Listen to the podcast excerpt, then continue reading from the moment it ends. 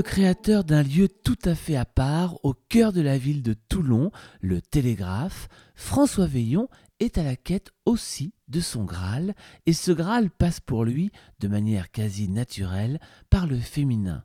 L'écouter parler de ce féminin, tout autant que du masculin, mais aussi des femmes et des hommes, nous offre l'opportunité de réfléchir à la question essentielle de notre propre quête du Graal. Bonjour François. Bonjour Florent.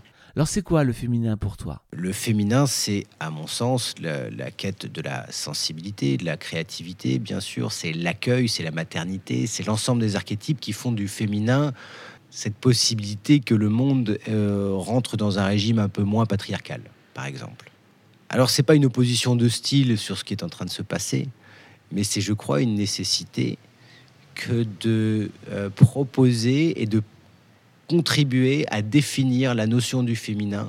Tout le monde travaille avec son féminin et tout le monde deal avec son masculin, que l'on soit homme ou que l'on soit femme. C'est le moment justement de parler du féminin Je crois. Hein. En 2021 Je crois. J'ai l'intime conviction ou l'intuition euh, ou le sentiment euh, très fort que, euh, que le féminin a, a, son mot à dire dans les, années qui, viennent. Et par le féminin, je n'entends pas forcément les femmes, que les femmes. Hein. Le féminin dans chaque homme est plus que, plus que demandé à, à exister. Il était plus que nécessaire qu'il existe de, de, toute façon. Alors je voudrais te faire réagir. Euh, Gustav Jung écrit La discussion du problème sexuel n'est que l'amorce quelque peu brutale d'une question infiniment plus profonde devant laquelle pâlit son importance, celle des rapports spirituels entre les deux sexes. Le Graal que tu cherches sera-t-il spirituel? Mon Graal personnel, par exemple, ça a été jusque présent euh, la métamorphose euh, impliquant l'association d'un masculin et d'un féminin capable de créer ensemble. Il y a une forme de rapport à la maternité presque, à soi. Voilà. Donc là, on est dans des thèmes très spirituels. Ma, vision euh, ne peut intègre de toute façon énormément de données spirituelles que j'essaie le plus possible d'intégrer dans le monde dans lequel on vit, pour ne pas l'oublier.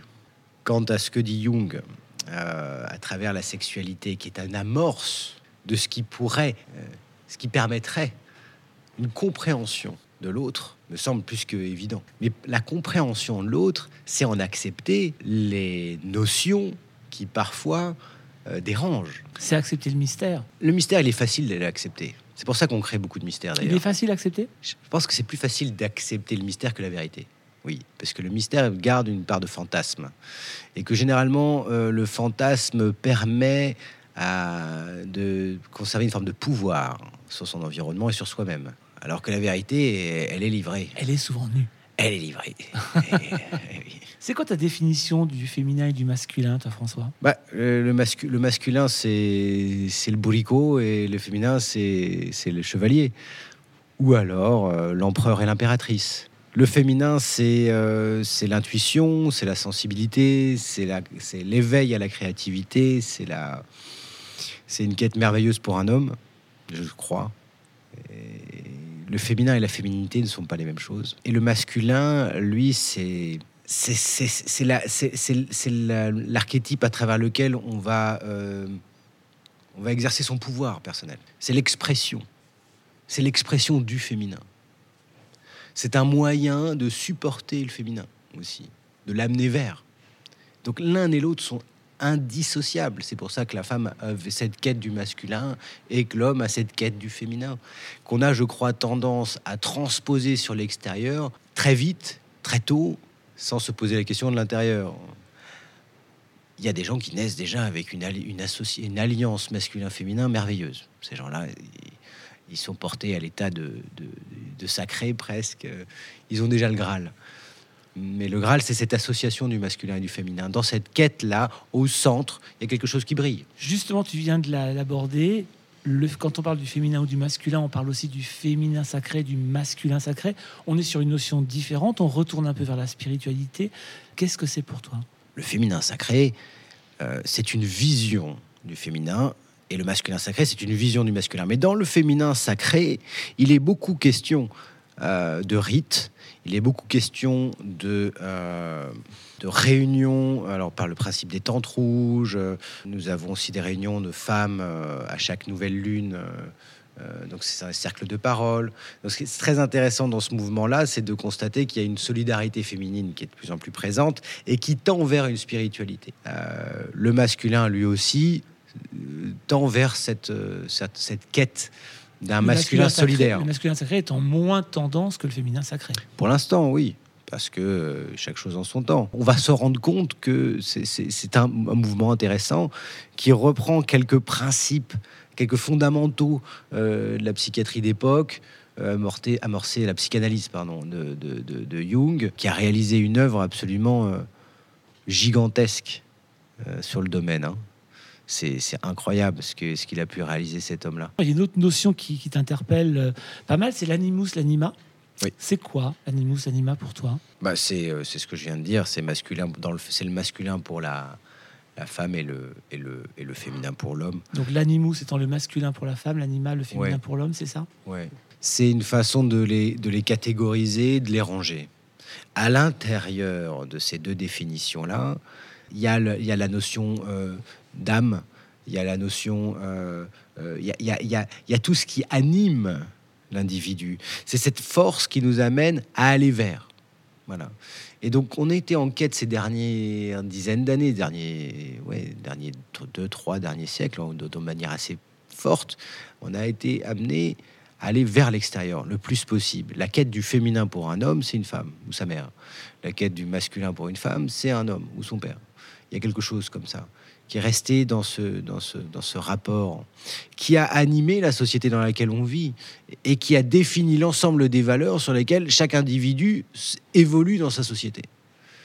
Maintenant, si on ramène à l'intérieur cette quête du féminin, et si on ramène à l'intérieur cette quête du masculin, elle fait déjà beaucoup moins de dégâts, bon, mais elle est intense. Finalement, c'est un rapport à soi qui est, que l'on veut euh, réel, euh, authentique et, euh, et dénudé. Donc on ne peut pas véritablement toujours prétendre être honnête, même si on tend vers.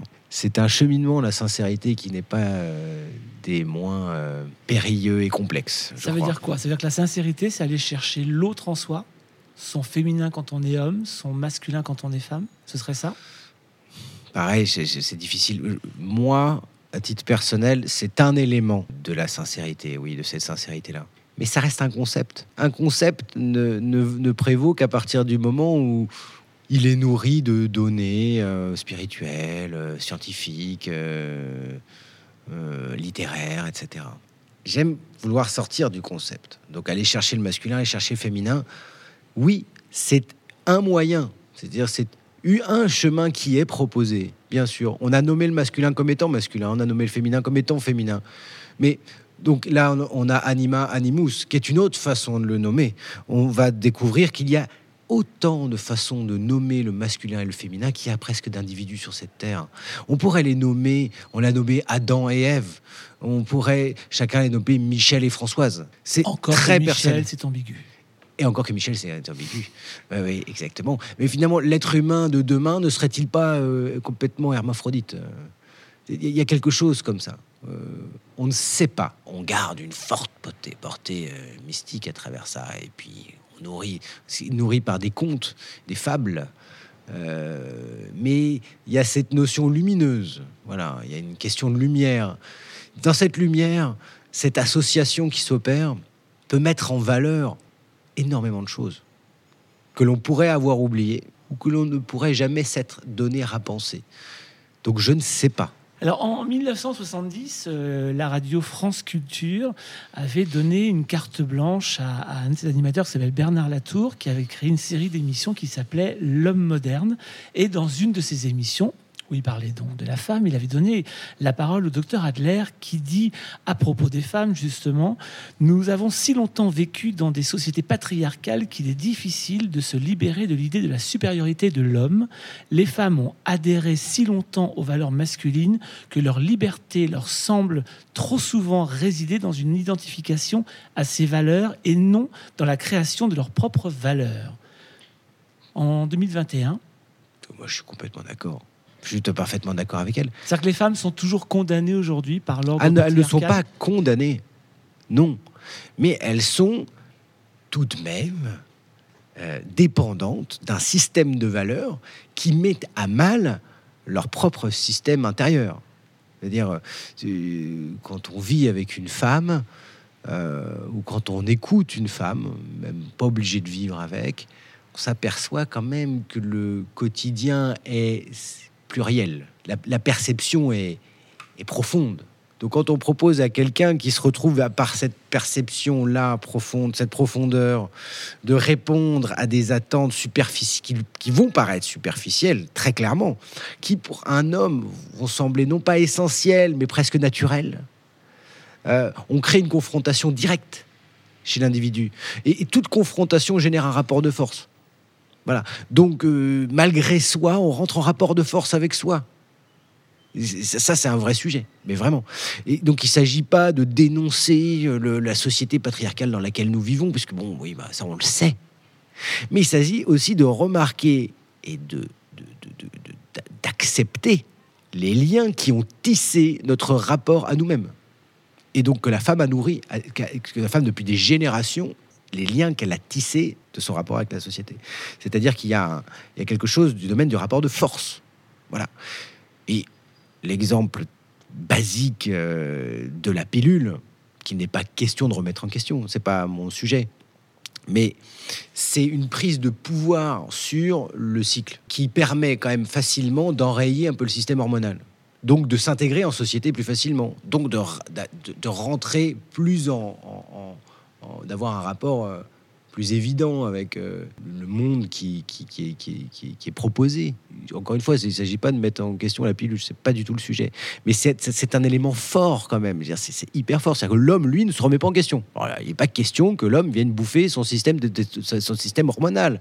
On n'a pas, à part la capote, on n'a rien proposé à l'homme pour éviter de, créer un risque potentiel que une femme puisse tomber enceinte. Déjà, rien que ça, c'est quand même particulier l'homme pourrait se retenir aussi. Ce qui va, très bien pour une femme qui prend la pilule, pour celles qui le supportent, parce qu'elles ne sont pas toutes à le supporter, elle va pouvoir vivre dans, dans la société qu'on lui propose plus facilement, puisque ça enraye un peu, enfin, ça, décale un peu quand même. Et une femme qui reprend un système hormonal normal, enfin, qui reprend son cycle, a beaucoup de mal à le récupérer et à l'accepter, puisque ça demande d'accepter une phase pendant laquelle on se retrouve à à renouveler euh, son système sanguin en plus.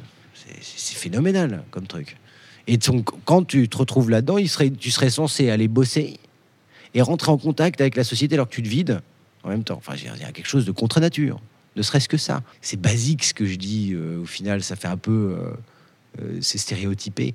Mais c'est stéréotypé, mais c'est vrai. Ce matin, je lisais que la honte était finalement un, une action révolutionnaire. La honte est une action révolutionnaire. Oui. C'est intéressant. Euh, la honte est une action révolutionnaire. Est-ce que justement le Graal pourrait permettre de, euh, de dénoncer la honte de son féminin Si on parle de société patriarcale? Que la révolution doit passer par une phase de révolte, qui est déjà le cas. Ok. Cette révolution sera d'autant plus pertinente le jour où elle acceptera son environnement totalement. Je ne cherche pas à rentrer dans une forme dans une forme d'opposition par mépris. Au contraire, c'est tout, le propos est d'intégrer, de comprendre et d'associer et d'allier. Donc, je réponds pas forcément à la question, mais je dis simplement cette question m'amène à trouver de la nécessité à le faire. Jung euh, écrit Les hommes en général appartiennent au type intellectuel alors que les femmes sont d'une nature plus sensitive. Durant longtemps, nous avons considéré l'émotion inférieure à l'intellect. Nous n'imaginons pas que les sentiments ont un pouvoir si fondamental et créateur dans notre société. On entend souvent un reproche qui dit ne sois pas si sentimental. Quelle est la place du sentiment dans ta quête du Graal? Personnel. Mais encore je dirais que pour le coup, Jung a écrit cette partie-là euh, euh, il y a déjà presque un siècle, plus d'un siècle. Euh, C'est dépassé On l'a intégré. Cette partie-là, nous l'avons intégrée, je crois. on va aller un peu plus loin maintenant. Voilà. Je ne sais pas où, mais je pense que le fait que nous soyons faits d'émotions et donc de sentiments, ça, nous l'avons déjà intégré. Que cette émotion soit euh, propre à l'homme et, ou à la femme, c'est quelque chose qui aujourd'hui a été euh, développé. C'est-à-dire que l'homme est doué d'émotions qu'une femme. euh, il y a une forme d'équité qui se, qui se développe, pas forcément dans la, partie visible, permanente de- des stéréotypes. Voilà. Mais ces stéréotypes ont un petit côté antiquité maintenant. Ça, ça sent un peu le vieux, quoi. Ça sent un peu le renfermé. Je Le vais- télégraphe, justement, le Oui. lieu est un lieu de création. Oui. Le télégraphe est féminin. Le télégraphe est, est assez féminin, oui, clairement. Il y a beaucoup de femmes qui travaillent au télégraphe aujourd'hui et qui ont donné ses couleurs. Hein, Sacha a repris en, en main le- la partie. Sacha, qui est une artiste. Sacha Stoliarova qui a repris les murs du télégraphe et qui en a, qui a fait euh, jaillir la lumière. Alors qu'on était dans quelque chose d'assez masculin d'ailleurs au départ, qui était dans la force, mais qui était nécessaire. Il a fallu qu'on passe par cet état de à bâtir. euh, voilà. Là aujourd'hui, il y a le féminin qui rentre, qui prend un peu plus de place. Et pour notre plus grand bien, puisqu'on a besoin de cette, euh, on a besoin de, de- de- de cette émotion. Euh, On a besoin de, de- de recevoir nos émotions pour pouvoir les vivre tranquillement. Parce que ce qui s'apprête à, à- à être, sans faire de, de, pronostics un peu alarmistes, ce ne sera pas le propos, mais euh, va demander quand même d'être assez euh, intègre vis-à-vis des, bah, de nos émotions, en fait, déjà. Le télégraphe, pour les gens qui ne connaissent pas, c'est à Toulon. Oui. Quand on y rentre, ceux qui ne sont pas venus avant ne le savent pas, mais Non. a changé complètement de tête. Il est beaucoup Oui. plus féminin, justement. Oui, oui, et une belle chouette avec un énorme vagin et des oreilles en or dedans. Dit comme ça, effectivement, c'est particulier, mais il faut le voir. Il faut le voir. c'est- J'aime chacun bien. Ça veut. fait du bien de, de mettre les, les appeler un- une chouette, une chouette. C'est ça. Voilà. Mais elle est, elle est magnifique et depuis qu'elle est, qu'elle est, qu'elle est apparue, euh, il y a beaucoup de choses qui ont changé. Qu'est-ce qui a changé? Le rapport, le rapport à l'extérieur, l'extérieur, le rapport que l'extérieur avec l'intérieur aussi, ça, ça laisse augurer quand même de, de belles, belles, belles, très belles choses, très sensibles. Dans l'idéal, François, qu'est-ce que tu imagines de ce Graal quand on fera le bilan? Une pièce, euh, un spectacle merveilleux. Voilà. Merci François. Merci Florent.